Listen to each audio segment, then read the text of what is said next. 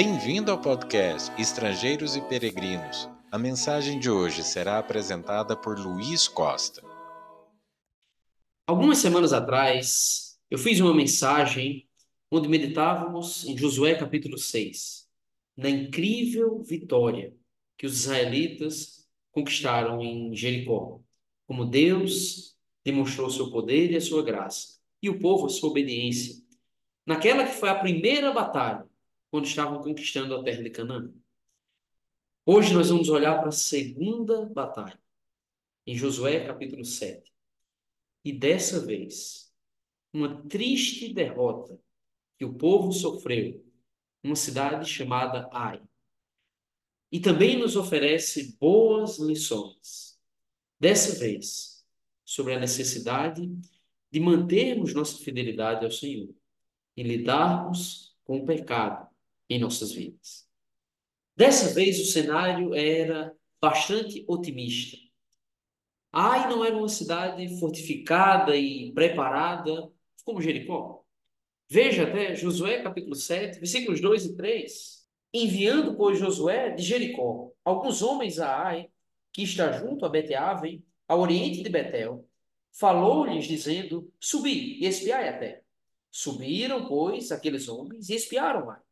E voltaram a Josué e lhe disseram: Não suba todo o povo, subam uns dois ou três mil homens a ferir Ai.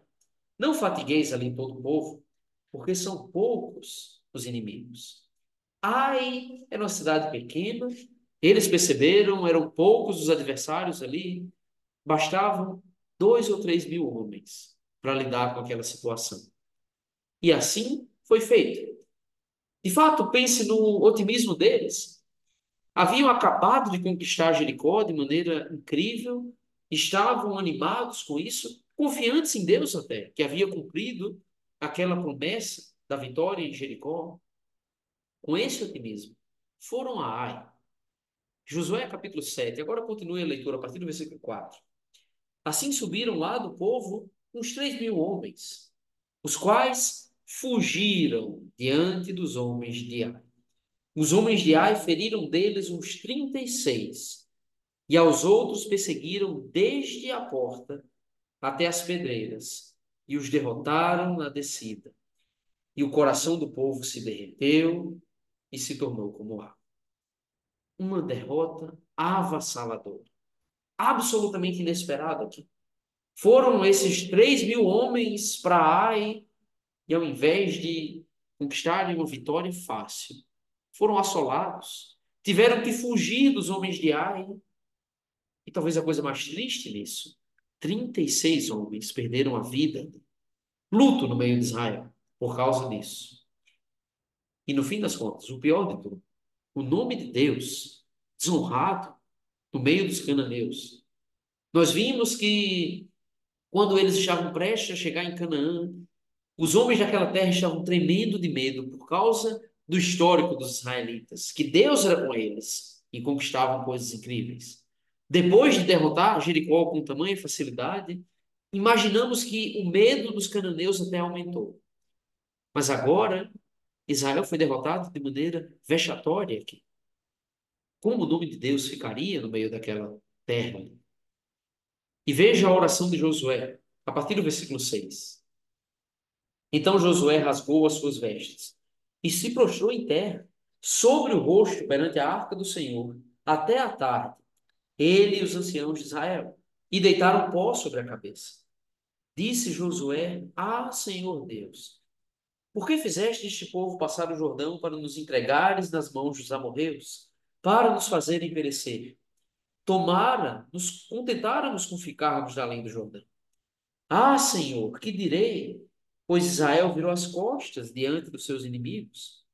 Ouvindo isto, os cananeus e todos os moradores da terra nos cercarão e desarraigarão o nosso nome da terra. E então que farás ao teu grande nome? A atitude de Josué aqui foi de alguém que estava de luto, rasgando as vestes, colocando pó sobre a cabeça e orando ao Senhor com muita tristeza, até dizendo: nem valia a pena, Senhor, nós entrarmos em Canaã, se era para sofrer tudo isso. Nós ficaríamos muito mais contentes permanecendo no deserto, do outro lado do Jordão, do que entrarmos aqui para sermos humilhados. E até o que Josué diz, uma preocupação com o nome do Senhor. Que farás ao teu grande desonra para Deus?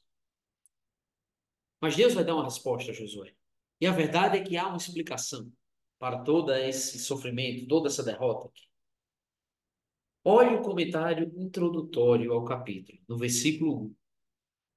Prevaricaram os filhos de Israel nas coisas condenadas, porque Acã, filho de Carme, filho de Zabdi, filho de Zera, da tribo de Judá, tomou das coisas condenadas. A ira do Senhor se acendeu contra os filhos de Israel.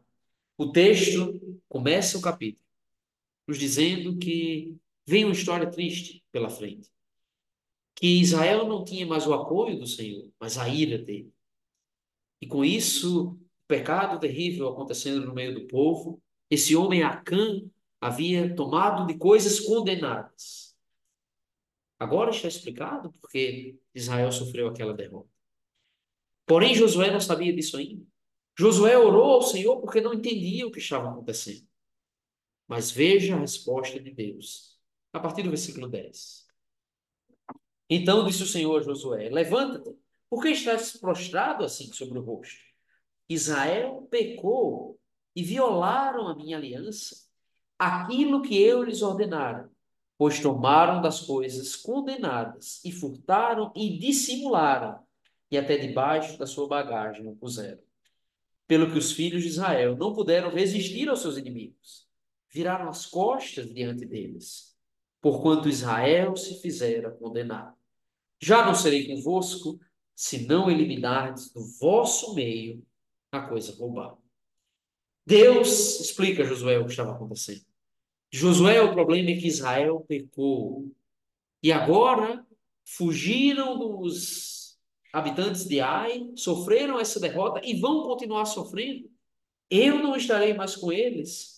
Diz aqui: aos vossos inimigos não podereis existir, enquanto estiver no meio de vocês as coisas condenadas. Deus dizendo: há pecado no meio do povo. E eu estou furioso. E eles não terão minha ajuda mais, enquanto não se arrependerem. Fica evidente que a grande vitória em Jericó não foi mérito de Israel, não é? Foi fruto do poder e da graça do Senhor, como nós já comentamos aqui. Mas agora que problema foi esse? Que grave pecado era esse que estava no meio de Israel? Josué não sabia. Até o Senhor diz aqui que dissimularam, que esconderam essas coisas que tomaram.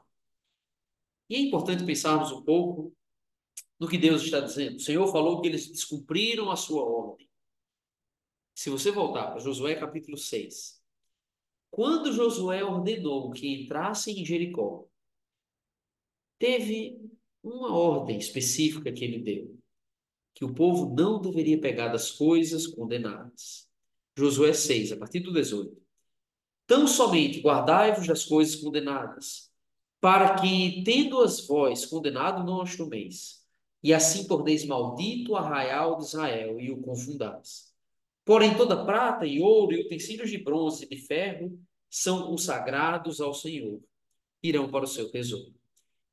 As coisas que pegassem em Jericó, essas coisas valiosas aqui, ouro, prata, bronze, ferro, deveriam ir para o Senhor, consagradas para o Senhor. Mas eles não deveriam pegar no despojo para si, coisas condenadas que não deveriam tocar. Uma ordem que Deus estava dando a eles por meio de Josué. E agora Deus está dizendo: alguém descumpriu isso escondeu. Josué não sabia. Alguém cometeu esse pecado de maneira totalmente traiçoeira e dissimulada. E por causa disso, o povo estava sofrendo as consequências. Agora Deus vai explicar a Josué, precisa lidar com o problema. Tem que tirar a impureza do meio do povo. Senão, vocês não vão conquistar mais essa terra. Deus explicou mais ou menos o método, então Josué realizou isso. A partir do versículo 16, nos diz o que foi feito. Basicamente, Josué chamou todo o povo, as tribos ali presentes, e começou a tirar a sorte. E a sorte caiu primeiramente sobre a tribo de Judá.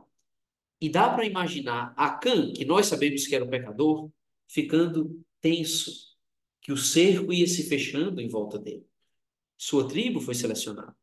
Depois sua família foi selecionada. Daí a casa de um dos seus antepassados, chamado Zabidiaque, foi selecionada. E por fim, quando Josué tirou a sorte, caiu sobre Acã. E Josué faz a pergunta a Acã e diz: Declara-me agora o que fizeste, não o ocultes. A partir do versículo 20, Acã fala. Respondeu Acã a Josué e disse: Verdadeiramente pequei contra o Senhor, Deus de Israel, e fiz assim e assim.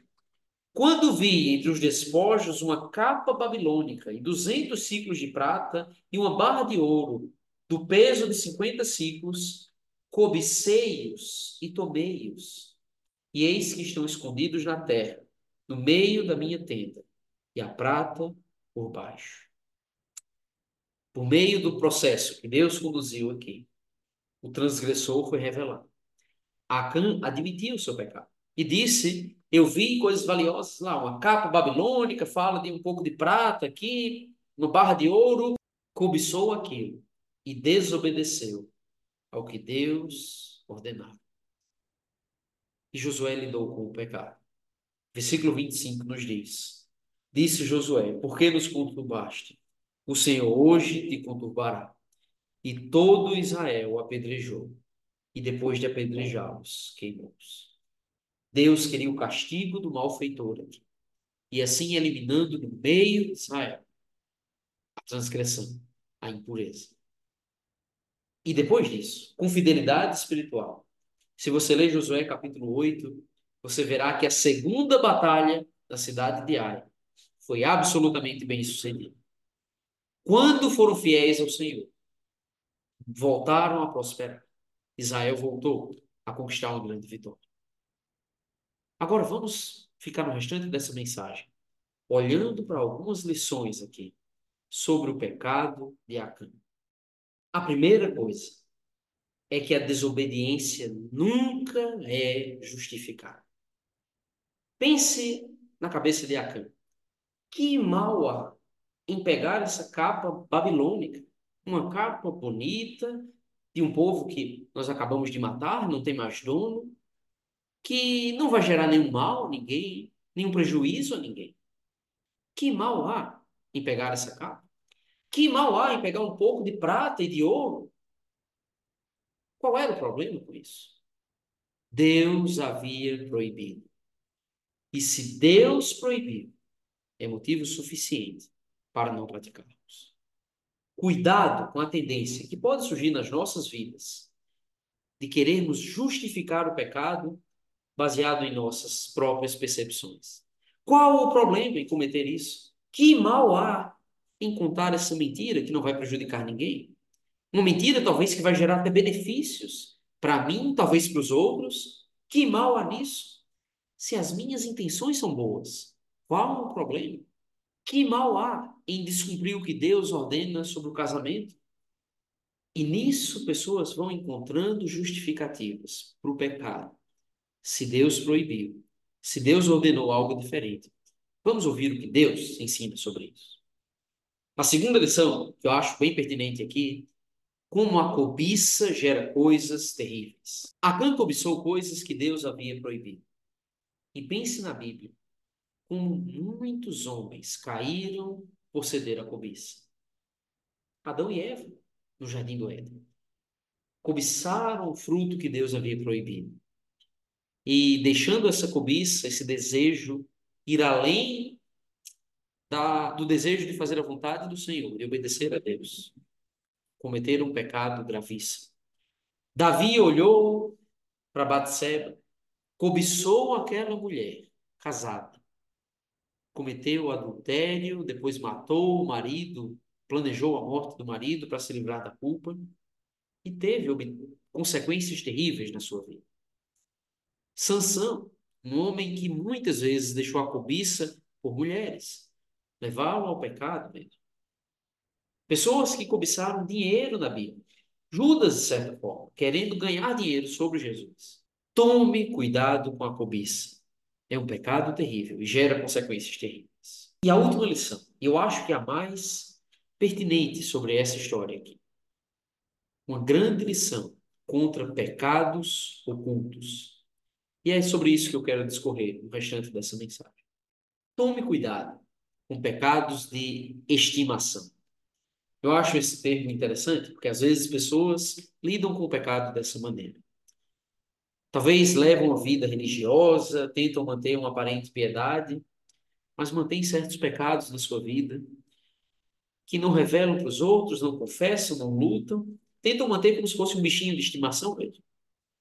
Sensualidade, talvez. Talvez mentira, talvez outros tipos de vícios, hábitos desonestos. Tome cuidado com esses pecados escondidos. Lembre-se, Deus está vendo tudo. Não importa quão escondido seja o teu pecado. Na verdade, você comete diante do rosto do Deus Todo-Poderoso. Hebreus, capítulo 4, versículo 13. Veja o que diz. E não há criatura que não seja manifesta na sua presença. Pelo contrário, todas as coisas estão descobertas e patentes aos olhos daquele a quem temos de prestar contas. Tudo está aberto diante dos olhos de Deus. O teu pecado escondido é cometido face a face com o Senhor. Deus está vendo e nós haveremos de prestar contas. Devemos temer isso. E isso deve nos motivar a uma vida de santidade sincera mesmo. Um outro ponto relevante sobre o problema de pecados escondidos é o tormento que ele causa para a nossa alma e até o risco de endurecimento Hebreus capítulo 12 fala sobre isso no versículo 17. Pois sabeis também que posteriormente, querendo herdar a bênção, foi rejeitado, pois não achou lugar de arrependimento, embora com lágrimas o tivesse buscado. Aqui falando sobre Esaú, irmão de Jacó, parece que em um momento da sua vida quis buscar aquela bênção que havia ah, jogado fora basicamente abriu mão disso. Mas, de alguma maneira, o um endurecimento por causa do pecado, que impede de chegar ao lugar de arrependimento. Vamos tomar cuidado com os efeitos do pecado na nossa vida. Provérbios, capítulo 28, fala sobre isso. No versículo 1, fogem os perversos sem que ninguém os persiga, mas o justo é intrépido como o leão. Pense sobre isso. Por que será que o perverso foge sem ver ninguém atrás? Eu acho várias razões para isso, mas a principal é por causa de um sentimento de culpa. Alguém que não tem muita segurança, que está sempre temendo algo, as consequências dos seus atos. Tormento para a nossa alma, por causa dos pecados que cometemos. Talvez a gente vira esse perverso com pecados escondidos Costumamos dizer que quem não deve não teme, mas se você tem pecados escondidos, você teme porque você é devedor diante de Deus. No fim das contas, as consequências vão vir. O adultério escondido vai trazer consequências. Talvez uma doença, uma família destruída, filhos inesperados, frutos de uma relação adúltera. Qualquer outro pecado, as consequências virão. Se não nessa vida, na vida eterna, diante de Deus. E muitas vezes o prejuízo vem sobre os outros. Foi o caso de Acã, que os filhos de Israel perderam a batalha por causa do seu pecado. Você pode prejudicar muitas pessoas por causa dos seus pecados escondidos. Acho que a grande lição que nós devemos tirar disso é a necessidade de lutarmos contra o pecado. E eu quero colocar alguns pontos importantes sobre isso. Primeira coisa, não se engane. Veja o que Paulo fala, Gálatas 6, versículo 7. Não vos enganeis, de Deus não se zomba, pois aquilo que o homem semear, isso também se fará. Primeira coisa na luta contra o pecado é lembrarmos que nós não enganamos ao Senhor, que as consequências vão vir.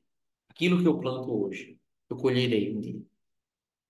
Provérbios 28, versículo 9, nos diz: o que desvia os ouvidos de ouvir a lei. Até a sua oração será abominável. Deus se recusará a ouvir nossas orações se vivermos uma vida de desobediência. Tome isso como motivação para lutar contra o pecado. Lembre-se também da necessidade de arrependimento. Veja o que Paulo fala, 2 Coríntios 7, versículo 10. Porque a tristeza, segundo Deus, produz arrependimento para a salvação, que a ninguém traz pesar, mas a tristeza do mundo produz morte. É importante separarmos arrependimento de remorso. Muitas vezes sentimos um remorso, uma tristeza, um sentimento de culpa pelo nosso pecado. Mas o arrependimento vai além disso. Essa tristeza é importante. Mas quantas pessoas ficam na tristeza e voltam a cometer o pecado depois? Arrependimento implica em mudar de vida. Você sente a tristeza pelo seu pecado? Então mude. Não cometa mais. Lute mesmo contra essas práticas iníquas que desagradam ao Senhor.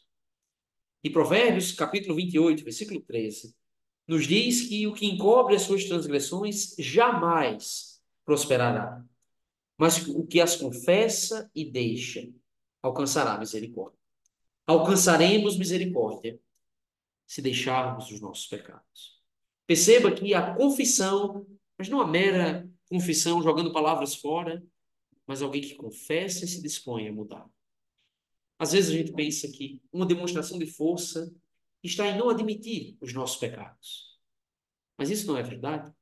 A verdadeira força, o homem forte mesmo, corajoso, é aquele que admite os seus pecados, confessa e deixa. O arrependimento é essencial. E lembre-se também, Deus nos perdoa. Deus quer perdoar os seus servos que de fato se arrependam. 1 João, capítulo 1, versículo 9. Se confessarmos os nossos pecados, Ele é fiel e justo para nos perdoar os pecados e nos purificar de toda injustiça. Nós precisamos do perdão do Senhor. Devemos clamar, e clamar com fé mesmo. O Senhor está disposto a nos perdoar. Os seus servos serão perdoados, mas precisamos pedir a Ele perdão confessarmos a Ele os nossos pecados, nos achegando a Ele com essa humildade aqui. E a confissão de pecados, ela é principalmente para Deus. Mas não deixe de pensar no valor de pedir ajuda a outras pessoas, de confessar pecados para outros também. Tiago, capítulo 5, versículo 16. Confessai, pois, os vossos pecados uns aos outros e orai uns pelos outros para seres curados. Muito pode, por sua eficácia, a súplica do justo. Tiago fala de um grande benefício de confessar pecados para um irmão em Cristo, por exemplo. Ele poderá orar por você. E muito pode, por sua eficácia, a súplica do justo. Muitas vezes, para lidar com pecados escondidos, precisaremos de ajuda, de apoio, de até prestação de contas com outras pessoas. E isso pode ser chave para vencermos a luta contra o pecado. Não se engane, as consequências virão, mas Deus também traz libertação para aqueles que querem lutar contra os seus pecados. Vamos olhar para o exemplo de Acã e fazer diferente. Abandonar os pecados escondidos. Fazemos a vontade do nosso Senhor. Obrigado por nos acompanhar nessa jornada pelas Escrituras. Volte amanhã para ouvir mais uma mensagem do podcast Estrangeiros e Peregrinos.